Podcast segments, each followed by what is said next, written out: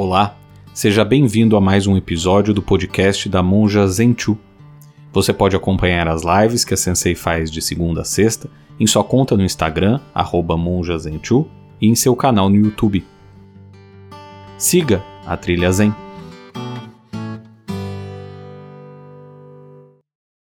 O que eu quero falar para vocês hoje, sabe, uma palavra que todo mundo fala, fala, fala, e poucos compreendem: o ego o ego sempre acha que um eu muito grande, um, pode ser um diabo, ele chega fazendo muito barulho, é uma coisa tão diferente de mim mesmo que eu, por isso que me maltrata, por isso que me machuca, porque falo, porque, porque não, não, é, não, é uma parte minha, mas quem é minha? Como explico, monja? É uma coisa que está afastada de mim e me faz cometer erros e, e, e eu percebo, né? Hum, é, por aí é mais ou menos, mas não é isso não. Tudo. O ego somos, é nossa mente também. Essa mente maravilhosa, um pedaço dela, uma parte dela, que tem um trabalho delicadinho e faz com dedicação, que poderia ser uma melhor causa, de nos afastar simplesmente desse caminho que deve ser feito por todos os Budas, desse lugar onde devem estar todos os Budas, que é a sua vida, e desse momento em que devemos estar qualquer ser humano, todos todos, todos, esse instante está aqui, este agora. Só que ele não vem fazendo um barulho muito, muito diferente. Ele fala nossa linguagem, nosso, tem sotaque, tem egos com sotaque, eu sei, eu sei do que estou falando. Tem egos com sotaque, tem egos arquitetos, egos tenistas, egos musicistas, ego chefes, ego professores, ego, ego, ego, ego, ego. Onde um ser humano tem um ego aí que está espertíssimo em nos desviar do caminho, mas ele não usa uma violência explícita, né? Não uma pessoa, não é uma coisa que a gente pode ver a 10 quilômetros que vem correndo um louco com uma faca, que nos dê tempo, nos dê tempo de chamar socorro, de nos enfiar num castelo, fechar a porta. Não, não. É que nem sequer temos que abrir a porta porque já está dentro de casa está dentro de nós.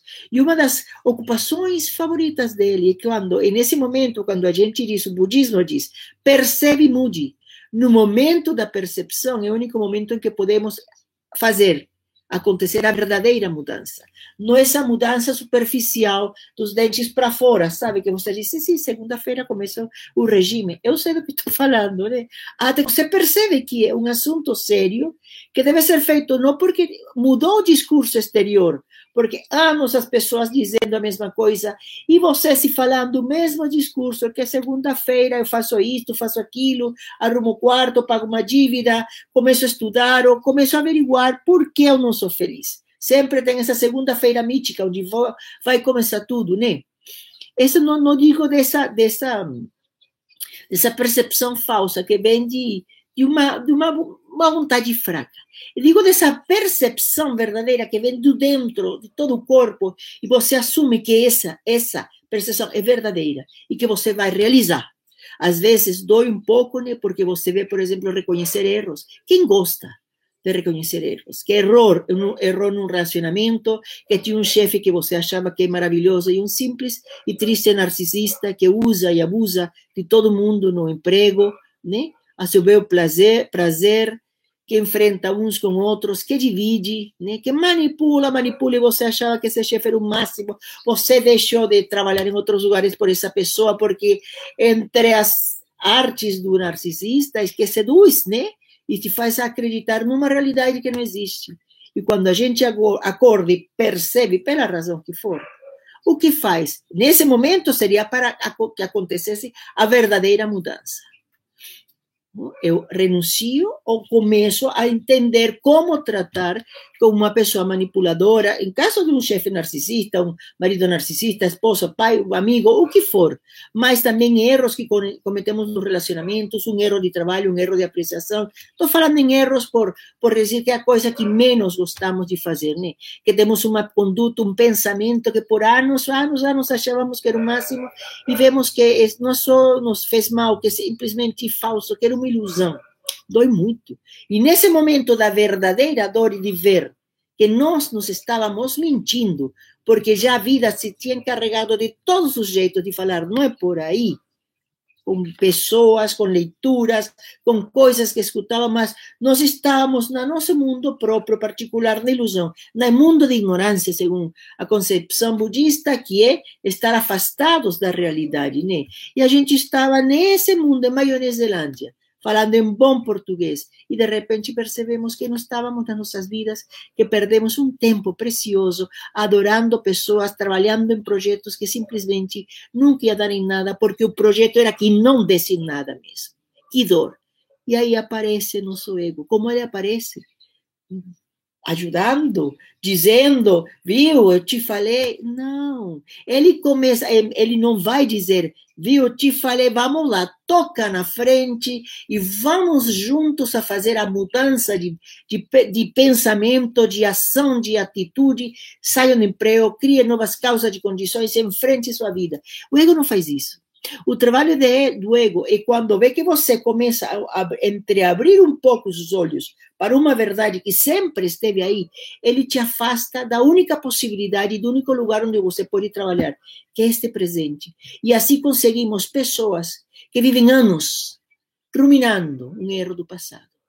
Porque eu fiz, porque eu casei, porque eu aceitei, porque isto, o outro, e se eu tivesse feito, com ódio acham que com a pessoa, acham com o acontecimento, acham que com o momento, não é com eles. Um ódio que a gente não entende, e nos odiamos nesse momento, porque fomos tão besta, fomos aqui.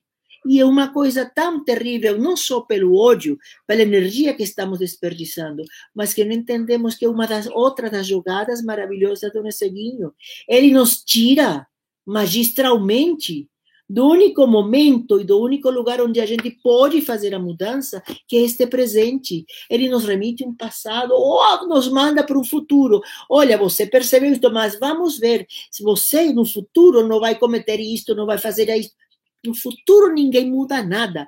No passado ninguém muda nada. E o ego sabe disso muito bem. O que ele faz nos tira magistralmente.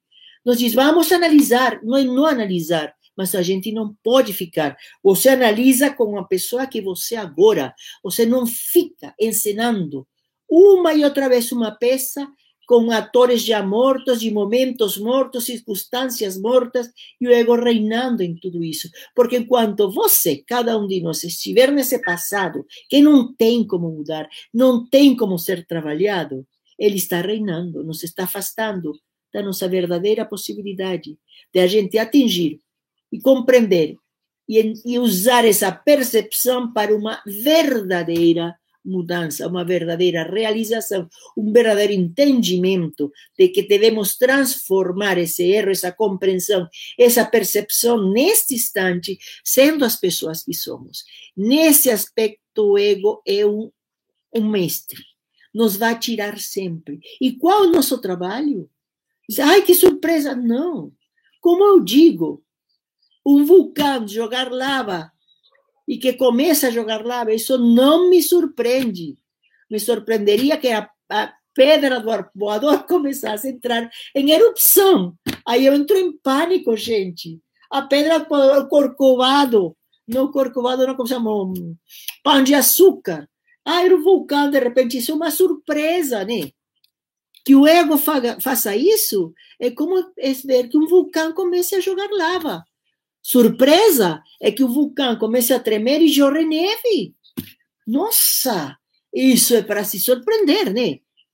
O ego é a mesma coisa, é um vulcão. Ele vai fazer o que faz um vulcão, jogar lava e levar destruição, e levar transforma, transforma através né, de temperaturas altíssimas, de matar tudo o que há para que daqui a milhares de anos surja uma outra coisa, transformação em tudo.